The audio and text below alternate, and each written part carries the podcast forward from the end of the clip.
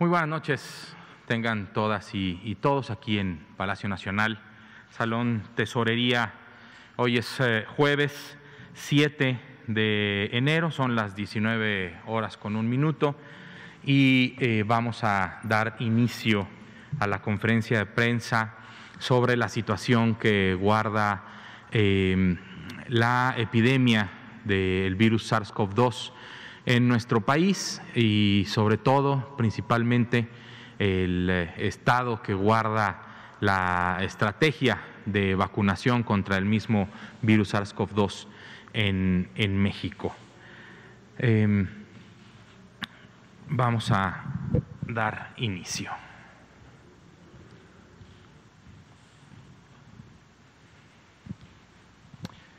Bien, pues como ayer lo, lo Comenté también yo que me tocó estar aquí en, la conferencia de prensa.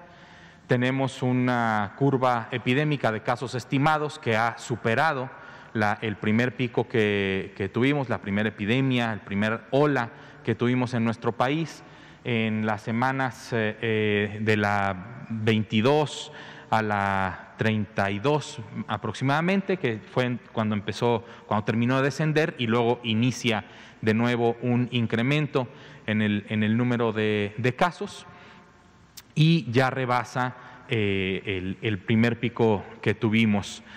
Este descenso en las últimas dos semanas de menos 16% de la semana 52 con respecto a la 51 es eh, eh, un descenso que clásicamente sucede siempre al final, al final del año. la gente deja de, acudir atención médica por estas eh, eh, temporadas. Asimismo, también el, retraso en, el, eh, en, la notificación puede jugar un papel importante en estas últimas fechas y probablemente haya una meseta posteriormente cuando se vayan recolectando y consolidando los datos de las primeras semanas del año.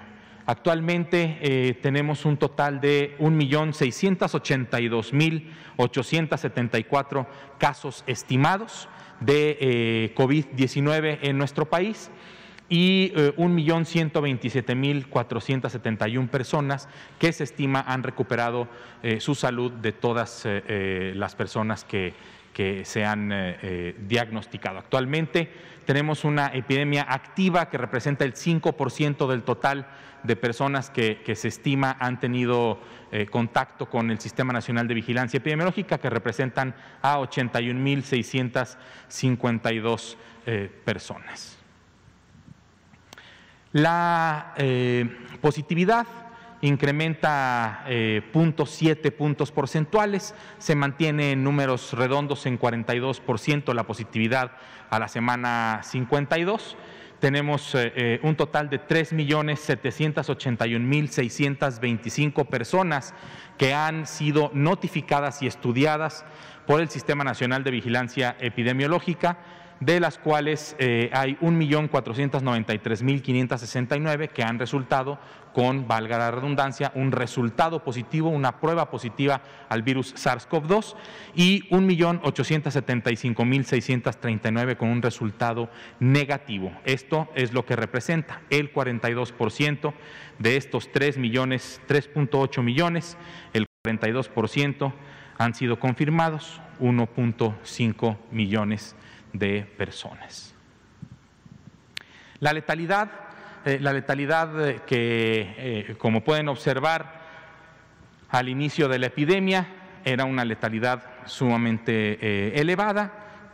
El número de, de casos que también se estaban reportando eran menos y por lo tanto también esta medida va descendiendo, también el tratamiento que se, que se ha otorgado, la evidencia científica, por ejemplo, en, del uso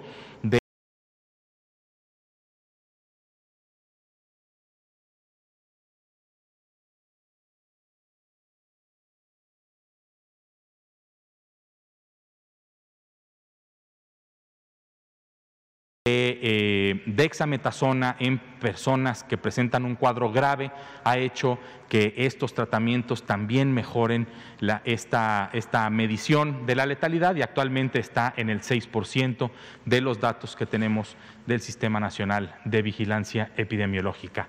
Son 131 mil personas las que desafortunadamente han perdido la vida en nuestro país, que tienen una eh, prueba positiva al virus SARS-CoV-2 y eh, también hay un exceso en la mortalidad que eh, se tiene disponible en la página coronavirus.gov.mx, que también puede ser de su interés.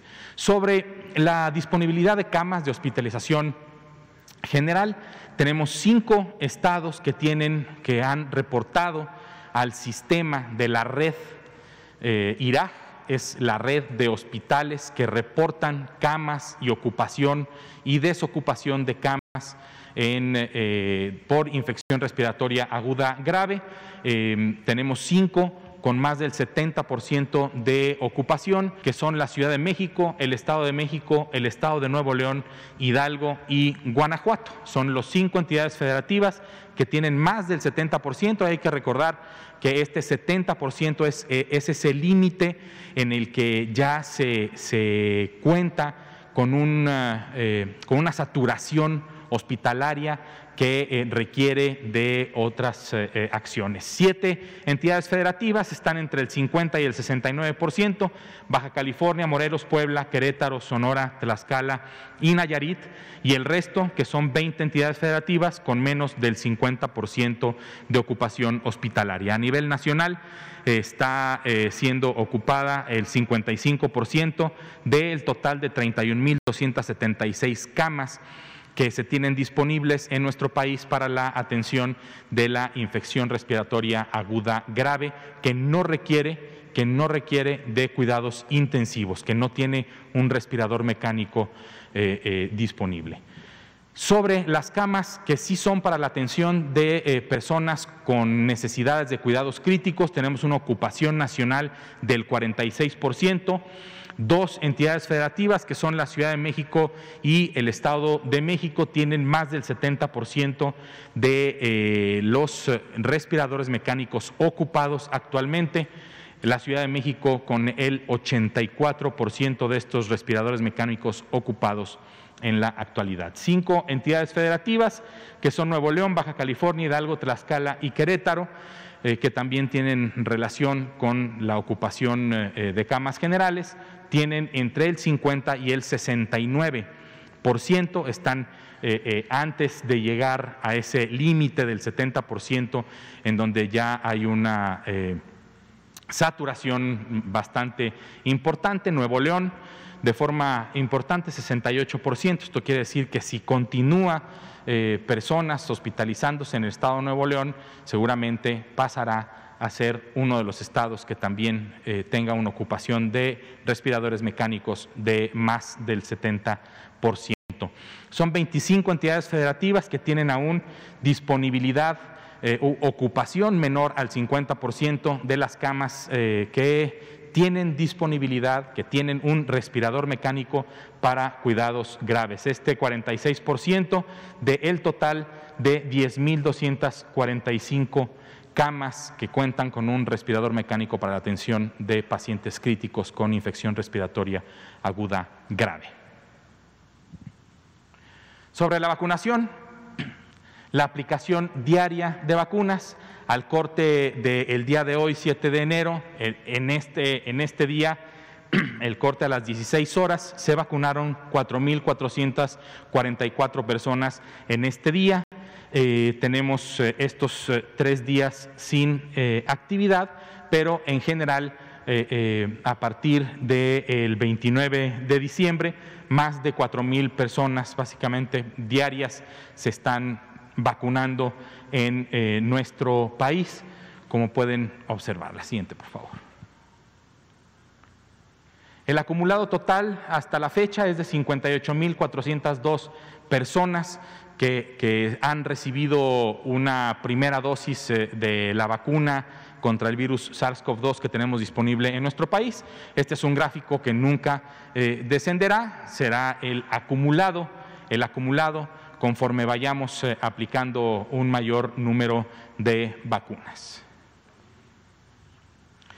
Y eh, el avance porcentual de los embarques. Ayer eh, comentaba yo mismo, aquí teníamos un 94% en el embarque que se recibió el 30 de diciembre y comentaba que lo más seguro era que hoy ya tuviéramos, como aquí lo observamos, el 100% de estas 7.800 dosis recibidas el 30 de diciembre y que empezamos a aplicar ya el 9% de las 53.625 dosis que se recibieron el día 5 de enero. Entonces ya de los cuatro embarques que ha recibido nuestro país de eh, vacuna contra el virus SARS-CoV-2, tres embarques completos ya fueron aplicados y está empezándose a aplicar este eh, embarque que ha sido el más grande, que se recibió con 53.625 dosis. 107.250 eh, dosis de vacuna son las que han llegado a nuestro país y eh, paulatinamente estaremos recibiendo más y más vacuna conforme eh, las propias empresas, particularmente ahorita con la que eh, contamos, es la vacuna de Pfizer, eh, BioNTech, y se estará recibiendo paulatinamente más vacuna cada, en cada semana seguramente para ir cumpliendo con lo previsto con lo previsto en la política nacional de eh, vacunación contra el virus SARS-CoV-2 para prevenir la COVID-19 en nuestro país. Pues son las 19 y 12 minutos. Vamos a tener suficiente tiempo para platicar, por favor. Sí, buenas noches. Eh, Juan Carlos Machorro, AM de Querétaro. Eh, doctor Cortés, eh, un par de preguntas. De inicio, el presidente ha comentado en varias ocasiones que ya no, se ve con malos ojos, que al rato los estados y hasta particulares puedan, cumpliendo los requisitos adecuados de COFEPRIS y todos los permisos, tener lotes de vacunas. En este caso, la Secretaría de Salud, ahora sí que hoy estando usted como su representante, ¿cómo aprecia eso? ¿Cómo podría ayudar la participación de entidades y de empresas en logística? Y también hay varias empresas que han puesto pues, de una manera muy responsable a disposición este, infraestructura en refrigeradores y todo esto para facilitar la, el manejo de, vacunación de la población. ¿Ustedes cómo ven que eso podría coadyuvar en esta, en esta campaña? Y una segunda, que es un tema que le atañe mucho a usted. La Liga Mexicana de Fútbol anunció que ya se llegó a un acuerdo que estados que estén desde color amarillo ya pueden tener cierta cantidad de aficionados en los estadios. Eh, no sé si pueda ratificarnos que eso ya es un acuerdo y eso abre la puerta para que otras ligas deportivas este, profesionales o semiprofesionales también ya empiecen a tener este, aficionados. Eh, ya pues comenzamos este 2021 y ya no tardan en empezar tanto el béisbol como el fútbol americano estudiantil. Eh, estos también entrarían en este, digamos, tipo ya de salvedades de poder poco a poco ir reingresando a una normalidad. Gracias. Muchas gracias, con todo gusto. Eh, sobre la primera pregunta, nosotros eh, siempre hemos visto con buenos ojos que eh, los, las entidades federativas, los gobiernos de los estados de, nuestra República Mexicana participen con nosotros. de hecho, somos un solo sistema de, nacional de salud. El programa de vacunación universal ha tenido eh, muchos, muchos éxitos eh, a lo largo de, su historia. Este no será eh, la, excepción, este programa de vacunación universal contra el virus SARS-CoV-2. La gran diferencia, la gran diferencia es la siguiente. Uno, un, producto, una vacuna, una, una droga, un fármaco que tiene una autorización para su uso de emergencia no se puede comercializar como tal. se puede adquirir por parte de los gobiernos para la aplicación, dado que estamos en una emergencia. ¿sí? Debemos de tener muy claro cuáles son eh, eh, las necesidades de farmacovigilancia de esta, eh, de esta vacuna, por ejemplo, pero además la otra gran diferencia es la meta y la necesidad de aplicar 116 millones de, no de vacunas, sino de inmunizar a 116 millones de personas en nuestro país. Eh, como, como, una de las, eh, eh, de las metas. Y esto es en el menor tiempo posible. esto no, no es la operación del día con día del programa de vacunación universal por las necesidades, la cantidad de personas que se van a, inmunizar en tan poco tiempo, si, si todo, la producción y la entrega, todo sale bien, eh, es eh, eh, un programa impresionante, sin precedentes. y la otra es la gran diferencia con esta vacuna particularmente, estas dos vacunas que están disponibles a nivel mundial, pero que en nuestro país está disponible la, que, la que tenemos, la de Pfizer, que requiere de ultracongelación. Entonces vemos con extraordinarios ojos siempre eh, el hecho de que los gobiernos estatales eh, participen con nosotros, no solo lo vemos con buenos ojos, sino es una necesidad, porque como lo hemos dicho también eh, aquí en la, en la conferencia de prensa, tenemos 32 realidades distintas en nuestro país y además cada estado tiene diferentes realidades en sus municipios, en su territorio. Entonces, este es un operativo federal, pero que tendrá un componente necesariamente eh, estatal de apoyo para el eh, conocimiento y reconocimiento del de, territorio eh, y de tener suficiente personal para aplicar la, vacuna a todos estos 116 millones de personas en nuestro país, entre las cuales pues, nos incluiremos exactamente también todos nosotros que estamos, eh, que estamos aquí. Entonces, lo vemos con extraordinarios ojos. Eh, habrá seguramente en su momento, cuando, cuando todo llegue a una nueva normalidad en donde la producción de vacunas, donde ya se haya inmunizado una gran cantidad del mundo, ¿sí? Eh, porque eso se requiere aplicar en todo el mundo y probablemente después de eso habrá oportunidad de que el mercado privado, así como lo hay para otras vacunas, entre probablemente para esta vacuna contra el virus SARS-CoV-2. Sobre eh, las ligas de, eh, profesionales del deporte, la, eh, posición es la misma, la posición es la misma desde siempre.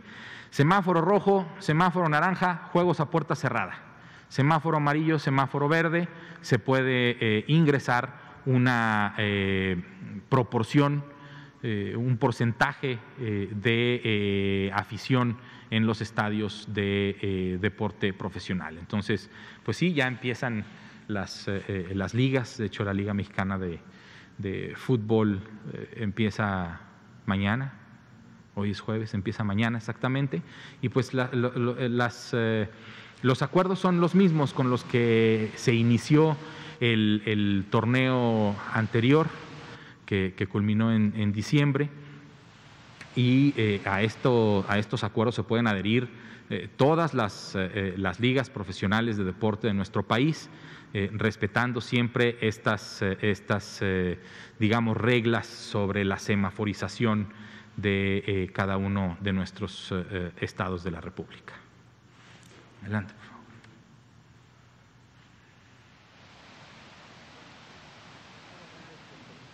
Espera, Juan. Ah, gracias. Buenas noches. Juan Hernández del periódico Basta del Grupo Cantón. Eh, rápidamente, son dos preguntas. Eh, la primera, eh, ahorita, ¿cómo está trabajando la Secretaría de Salud con la Profeco precisamente por esta situación de los tanques de oxígeno? Este, ¿Ya para cuándo podremos tener este famoso quién es quién eh, en la cuestión de, los, de, la venta de oxígeno? ¿Qué empresas son las que se han pues, querido pasar de listos? Y lo más importante, no sé si también se podría agregar, bueno, que en el caso aquí de la Ciudad de México, ¿en qué alcaldías se ha detectado precisamente este tipo de abusos? Eh, ese sería por el primer lado. Y por el segundo, eh, en nuestras redes sociales hemos tenido muchas denuncias, sobre todo en lo que es en, los municipios conurbados del Estado, eh, lo que es del Estado de México, la Ciudad de México. válgase la redundancia, lo que es lo que llamamos ahorita el Gujón de Oriente, lo que es Iztapalapa, lo que es en este caso Nezahualcóyotl, La Paz, este, Iztacalco, Venustiano Carranza, en donde se está señalando una situación de vecinos o de ya, ya no sabemos cómo llamarlo. Eh, por ejemplo, en el Estado de México se menciona que se están realizando torneos clandestinos de fútbol, de fútbol, de torneos clandestinos de fútbol, se están realizando también eh, fiestas, eh, se han realizado también eh, hay bares abiertos, o sea, realmente no han, las autoridades no se han puesto las pilas, pero no solamente eso, sino también estos torneos, por ejemplo, de fútbol, de, de se van a la Iztapalapa y así están este, rolándose. Entonces es como una especie de juego del gato y el ratón, sin tomar en cuenta que esto pone en riesgo a la población que está participando en este tipo en este tipo de pues, actos, de eventos. ¿Cuál sería el llamado que ustedes le harían y sobre todo a las autoridades si bien es cierto, ustedes han dicho que no, nada por la fuerza, pero vaya, estamos hablando de una situación de semáforo rojo y pues ahorita con las cuestiones aquí de la hospitalización, pues vaya, no, no se ve esta cuestión de cultura cívica ¿no? y de sensibilidad ante esta problemática. Gracias.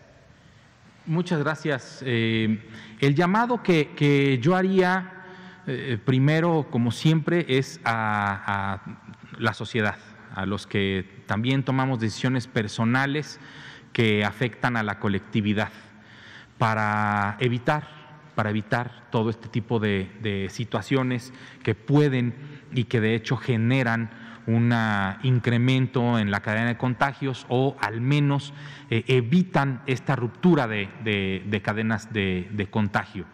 Y para las autoridades, pues en realidad eh, eh, las autoridades locales, las alcaldías, por hablar de, la Ciudad de, eh, México, los presidentas y presidentes municipales de, cada uno de los municipios de nuestro país, tienen también la responsabilidad de salvaguardar a, la población que, que, tienen a su, a su cargo. Entonces, pues llamaría a alcaldes y alcaldesas de todo nuestro país a poder hacer una mejor vigilancia de este tipo de, eventos eh, que, como también bien lo menciona eh, eh, Juan, a veces es poco posible hacer una, una, vigilancia y control de estos eventos, dado que lo que hacen es tener una estrategia de rotación para que no haya un, eh, un, operativo en donde se pueda detener eh, que se hagan estos, estos eh, eventos. Ah, el llamado es a, tener, a tener paciencia, un poco más de paciencia para que cuando lleguemos a, a poder realizar estas actividades de nuevo con toda tranquilidad, eso eh, tengámoslo por seguro. A usted que está en casa, tenga por seguro, llegará el momento en que todos estaremos eh, de nuevo realizando nuestras actividades como seguramente antes lo hacíamos. La diferencia entre hacerlo ahorita o esperar ahorita es que a lo mejor su hermano, su hermana, su primo, su prima para el próximo torneo ya no va a estar.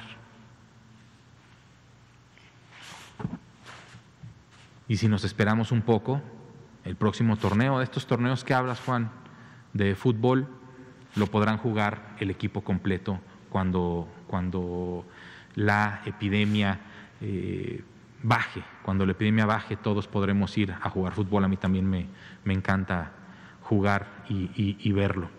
Entonces, eh, eh, llamado a las autoridades a tratar de, buscar estos eventos y, hacer que no se lleven a cabo y sobre todo a la sociedad para que no participe, eh, en, este tipo de eventos. Sobre el eh, oxígeno y el quién es quién, pues tendría que, verlo ahora en próximas fechas con el procurador Ricardo Sheffield para que nos comente si, si, ya estaría listo el quién es quién en el oxígeno. La ley de la oferta y la demanda así es, pero también hay que poner un alto en lo que puede ser eh, más que la ley de la oferta y la demanda, un abuso en, eh, eh, en el cobro de un servicio por este exceso de demanda que puede haber.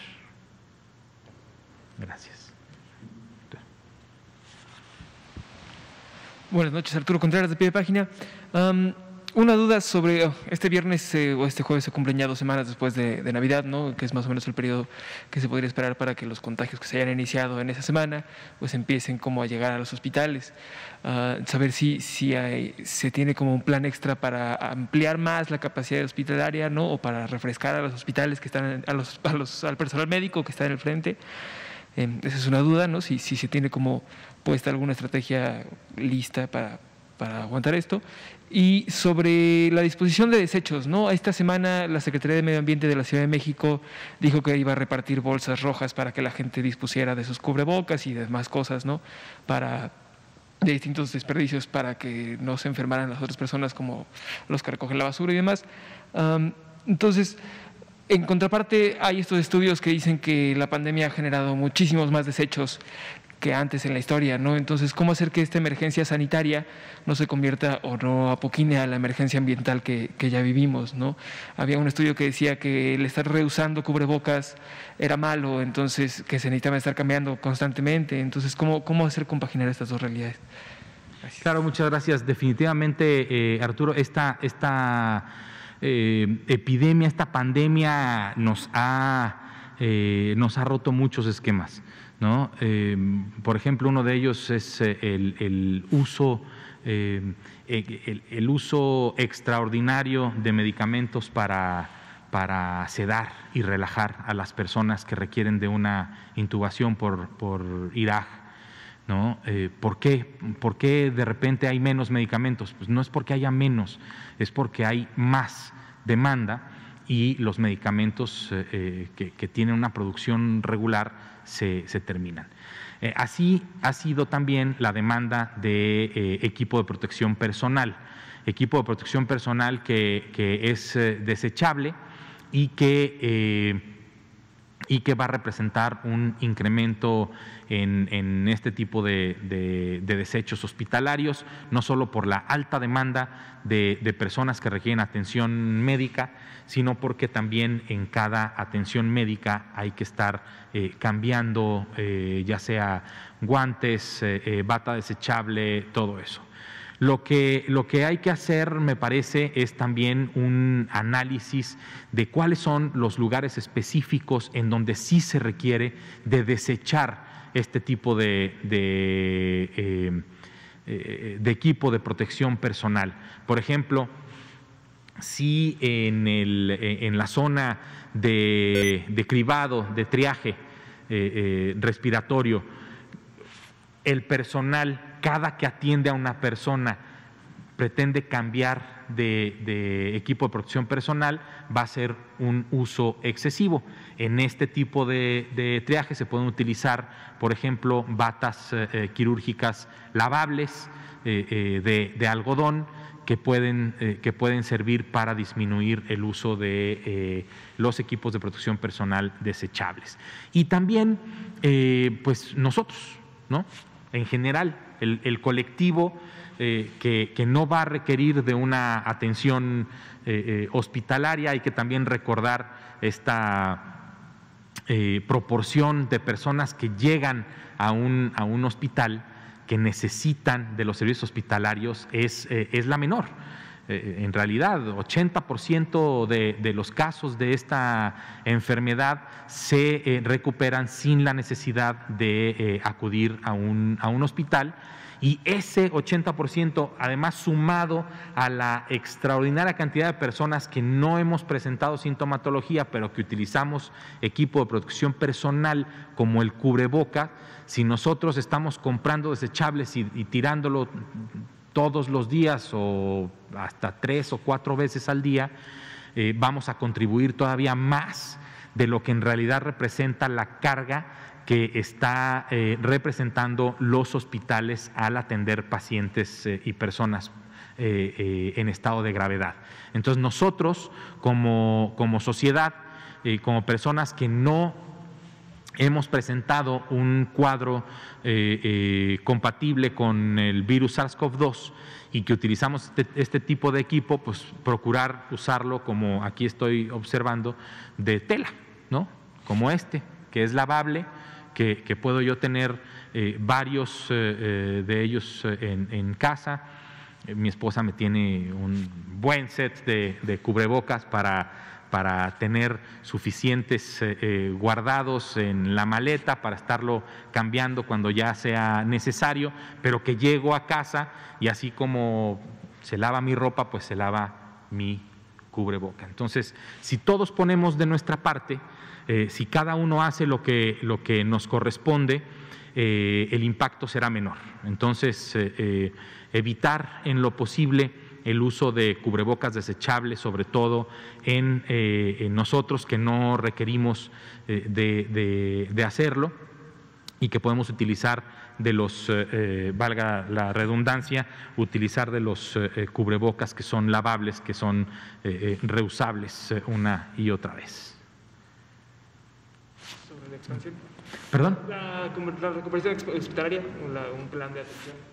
Sobre un plan de atención sobre la reconversión hospitalaria. Ah, ok, ok. Sí, bueno, eh, la, jefa de gobierno de la Ciudad de México ha, planteado y ha comentado también en, sus conferencias de prensa que eh, el gobierno de la Ciudad de México, junto con eh, las instituciones que son del orden federal, pero que por necesidad tienen unidades de salud en cada uno de, los estados, particularmente la Ciudad de México, como IMSS e ISTE, se sigue trabajando en la reconversión eh, eh, de, más, de más camas para tener mayor disponibilidad eh, de eh, de camas eh, para uso general y para eh, personas que requieren de un respirador mecánico. Y pues están llegando también personal de salud de otros estados de la República que tienen menor actividad epidémica para auxiliar, para renovar al personal de salud de la Ciudad de México que ya también está sumamente agotado Todas las personas que han tenido tanto tiempo de, trabajo están agotadas y están siendo ahorita eh, reemplazadas por personal de, otros estados que vienen. Entonces, pues ese, ese plan continúa, eh, personal que se pueda estar renovando, eh, personal que se va a ir vacunando, se puede ir, se podrá ir incorporando también a la, a la atención de lo que antes representaba un mayor riesgo, ¿no? Por ejemplo, si yo soy un médico de hospital, pero que eh, vivo con, diabetes y me dijeron usted váyase a su casa, una vez que me toque eh, la vacuna podré regresar, inclusive eh, utilizando mi equipo de protección personal y ya teniendo la eh, vacuna, podré eh, regresar a, mi trabajo e inclusive poder atender a personas con COVID, dado que mi riesgo se mitiga lo suficiente. uno, si ya estoy vacunado, pero sobre todo porque la, vacuna ahorita no, no depende de, mucho de cada uno de nosotros, pero sobre todo si la persona que vive con diabetes o con hipertensión, eh, por poner dos ejemplos, eh, tienen sus enfermedades bien controladas, pues su riesgo de presentar un cuadro grave se eh, reduce en lo suficiente. Entonces, el recambio de personal y mayor capacidad hospitalaria es con, con lo que se está trabajando ahorita y pues también con la respuesta correcta de toda la sociedad para que por favor empiece a eh, descender la curva epidémica como está descendiendo en algunos otros eh, estados de la República, que empieza a descender en la Ciudad de México que es, eh, y su zona metropolitana, que es la zona más densamente poblada de, nuestro país y esto también eh, eh, lo hemos comentado en diversas ocasiones, esta densidad poblacional lo que hace es eh, la inercia, ¿no? O sea, habiendo tantas personas viviendo en, el mismo, en la misma ciudad, retrasa el tiempo en el que va a empezar a disminuir la, la curva, esperemos que ese tiempo ya esté llegando. Gracias, doctor Cortés. Héctor Herrera Argüelles, de Grupo Fórmula y columnista en López Dóriga Digital. Eh, hace el 5 de, eh, de, enero, el doctor, el subsecretario, hizo, presentó unas denuncias por este intento de fraude o este sitio electrónico de Pfizer MX eh, y decía que estaba eh, pues ya haciendo los trámites para deshabilitarlo. Sin embargo, estos días hemos estado dándole seguimiento, hoy todavía está activo el sitio, eh, tiene incluso un teléfono donde se puede llamar. Eh, entonces, ¿qué, ¿qué, procede en este sentido? Y si ustedes han registrado durante estos días otras versiones, otros intentos de fraude eh, relativo o relacionado con este proceso de, vacunación. Gracias. Muchas gracias, con mucho gusto. Eh, el, curso de la, de la, denuncia que tiene que hacer Pfizer eh, eh, tiene que seguir su, su curso. Seguramente eh, si este sitio apócrifo sigue funcionando, es eh, porque también los tiempos de, una denuncia eh, así lo, determinan. Sin embargo, me parece que lo principal, y muchas gracias por su pregunta, porque aquí eh, los medios de comunicación juegan un papel importantísimo para decirle a toda la población que no se deje engañar, no se deje engañar. No hay venta de, vacuna contra el virus SARS-CoV-2 en, en, nuestro país, no hay dosis suficientes para el mundo. Eh, eh, por lo tanto, no, no hay una, una venta eh, ni en este ni en ningún otro país por lo que tenemos conocimiento y por lo tanto, pues yo invito a la población también a no caer, a no dejarse engañar, a evitar caer en, en, en manos de estos delincuentes que lo único que buscan es afectarlo a usted. Es, lo único que buscan es beneficio personal, son delincuentes, buscan beneficio personal, buscan afectarlo a usted y no le van a, dar ninguna vacuna.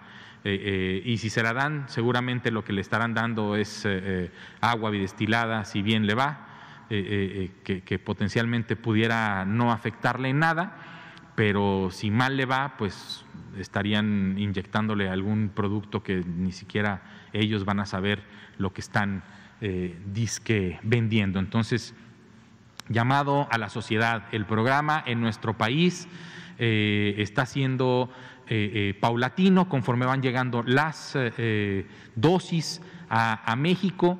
Llegarán más dosis cada vez, embarques cada vez más grandes a nuestro país.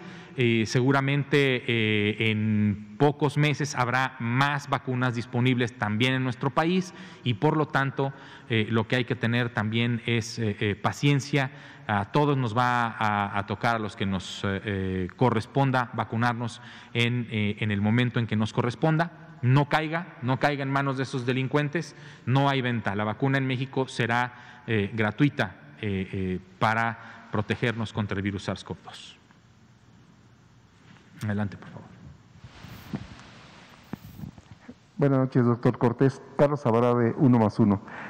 dos preguntas, doctor. La primera, Respecto a los puntos de donde está vacunando el personal de salud, eh, la pregunta es, ¿hay acceso a los medios de comunicación para dar fe de que efectivamente se está llevando a cabo esta vacunación en alguno de los puntos?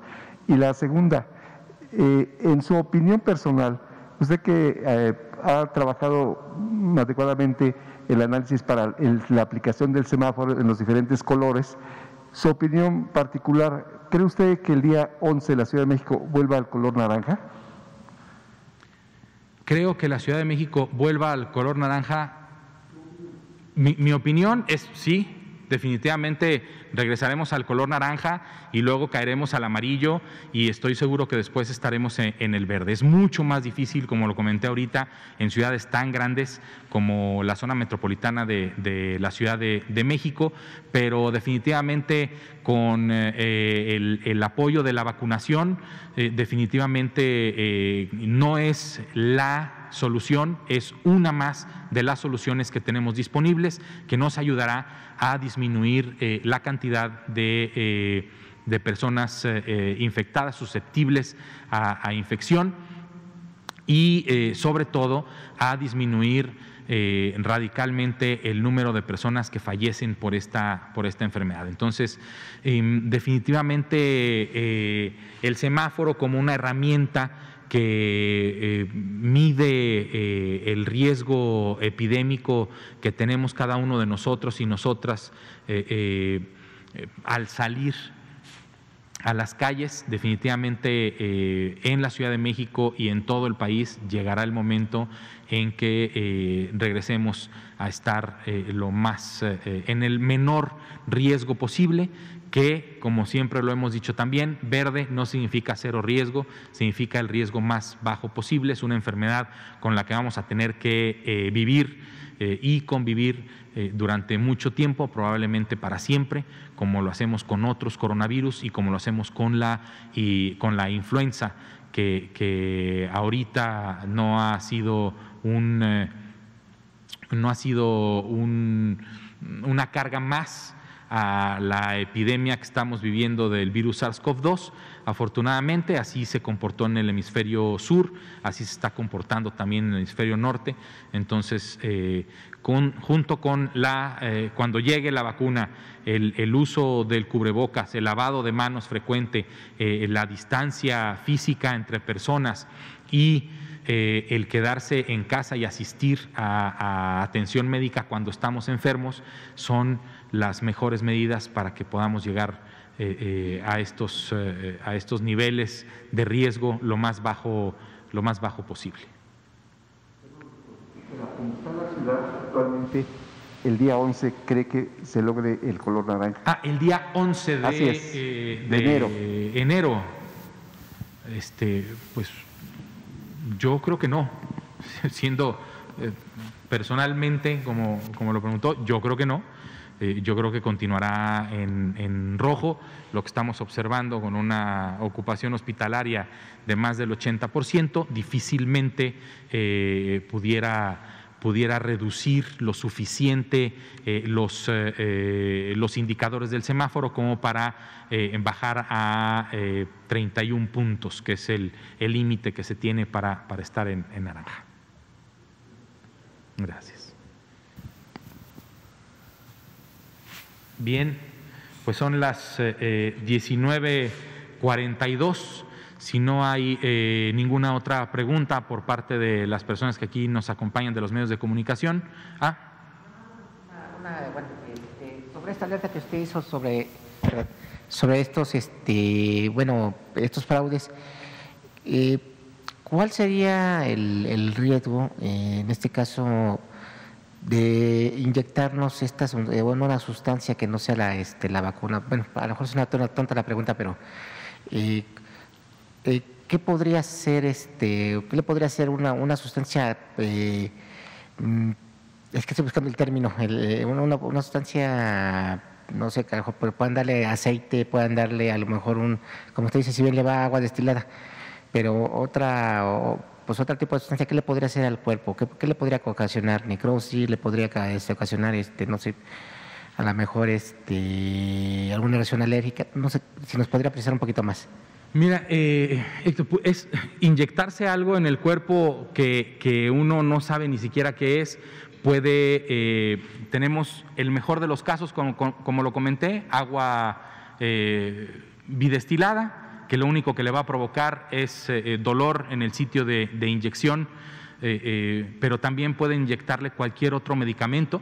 ¿sí? Recuerdo hace ya muchos años, y quiero reiterar esto, muchos años atrás, Hubo el caso eh, eh, en, el estado de Jalisco de unas personas que estaban ofreciendo vacuna eh, contra una enfermedad en una colonia de, la ciudad de Guadalajara y en realidad lo que estaban inyectando era, si mal no recuerdo, propofol.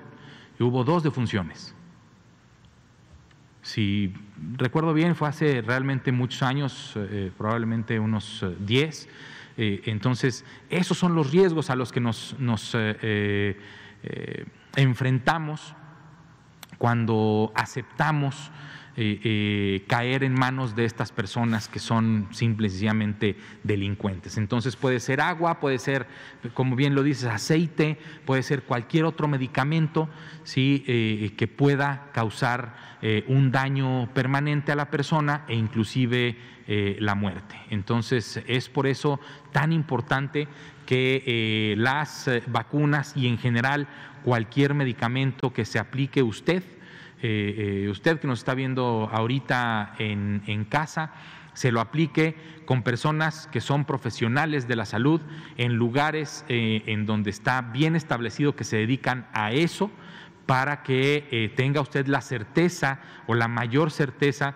de que lo que le están aplicando, lo que le están recetando, está bien indicado, está bien aplicado eh, y no se trata de un engaño o de un eh, robo que le están haciendo a usted, porque lo peor que puede pasar es que le roben unos, unos pesos al venderle agua destilada como si fuera una vacuna, pero lo peor que puede pasar es que a usted le roben la vida. Bien, 19.45, muchísimas gracias eh, eh, a, ustedes eh, por asistir, a usted en casa por vernos. Este, hasta mañana. Gracias. La vacuna contra la COVID-19 ya está en México y durante los próximos meses llegarán millones de dosis más. La vacunación es universal y gratuita, empezando con el personal médico. Es momento de esperanza y tu ayuda es muy importante para enfrentar al coronavirus. Mientras te toca vacunarte, quédate en casa. Mantén limpias tus manos y guarda sana distancia. Recuerda, si te cuidas tú, nos cuidamos todos.